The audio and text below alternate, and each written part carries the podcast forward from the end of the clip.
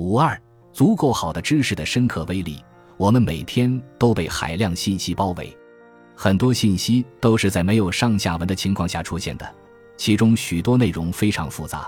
部分信息是为了向世界提供信息、澄清以及为了解读世界而做出的真正努力，而另一些则意在让我们购买商品，或者让我们充满怀疑，故意误导我们，亦或仅仅是为了分散我们的注意力。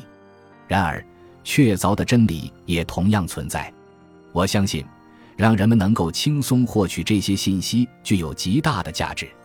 以维基百科为例，现在仅维基百科的英文版本每月就可以从超过八点五亿台独立设备上获得超过一百亿次的页面浏览量。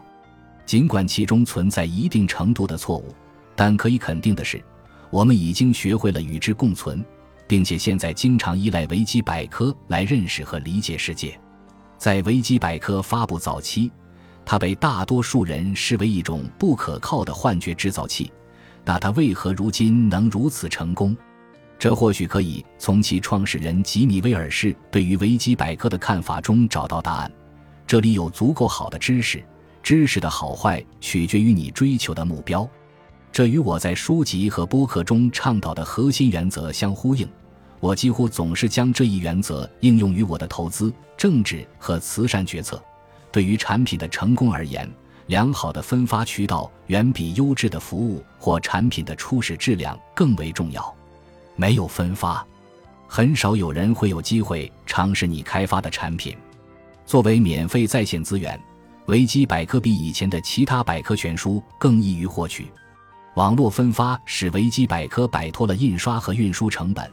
这意味着它可以涵盖众多主题，以至于很快就让纸质出版物，如大英百科全书等相形见绌，甚至显得简陋。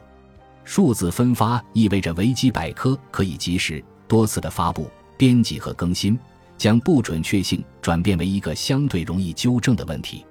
当然，当一个广泛分发的产品在内容质量上出现问题时，用户会迅速发现。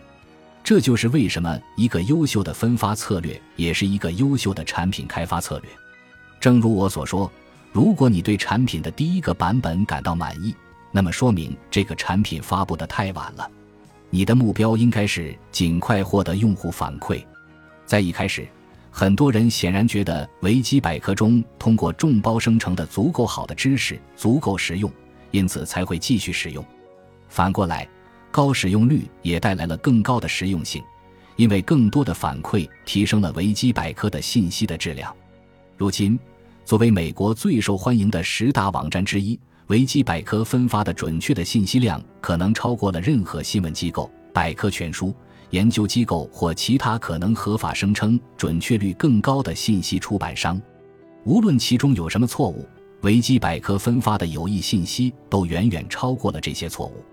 这就是足够好的知识的力量。